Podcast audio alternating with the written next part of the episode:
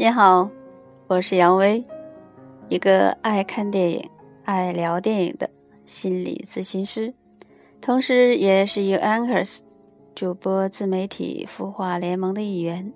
感谢您的关注。上一次我们聊了电影《老炮儿》，一个夫妻档的影片。那今天继续来聊另一个夫妻档的影片。恶棍天使，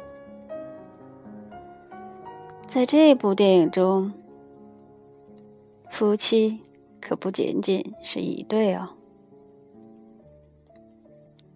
这是继《分手大师》之后，邓超与编剧于白眉的再一次合作，两人又一次将舞台剧搬上了电影屏幕，而且剧中除了。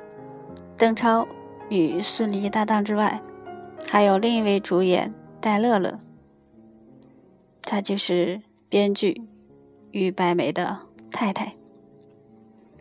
就两对夫妻，几编又导又演，已经足以让这部电影成为一件最浪漫的事。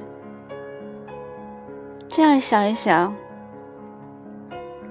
邓超和于白眉还何苦纠结于高票房、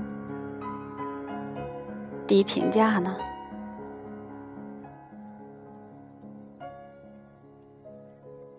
据说很多给出差评的同学认为，这根本不算是喜剧，因为没有让他们。大笑不止。也许两位编导的初衷的确是好的，他们认为中国人太需要笑声了。可是真的有的时候，鱼与熊掌不可兼得。不是有那么一句话吗？不要光看形式，咱们只要看气质。悲剧也好，喜剧也好，只不过是一个形式、载体而已。而当您看到孙俪、邓超、戴乐乐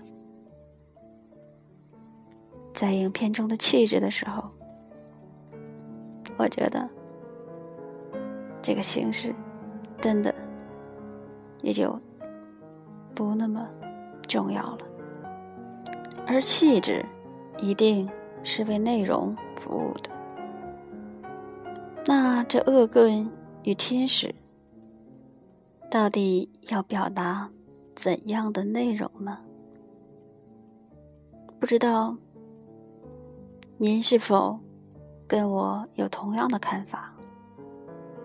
每个人生而为天使，即使是恶棍。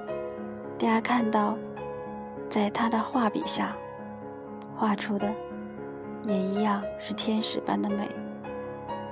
只不过，在老师的非正面误导下，他便误入歧途而已。而另一边呢，高智商、低情商，只会。走直线的扎小刀，被妈妈自私的爱而折翅的天使，他们的相遇，是不是给您一种一个五毛找到了另一个五毛的感觉呢？正如扎小刀所说，在他被墨菲里的车撞飞的那一刻。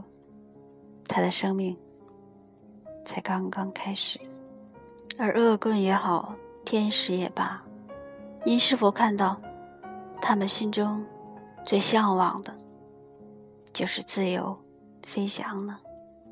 如果让一切都回归真实与自然，而作为老师或家长的我们，再加以正面的、积极的。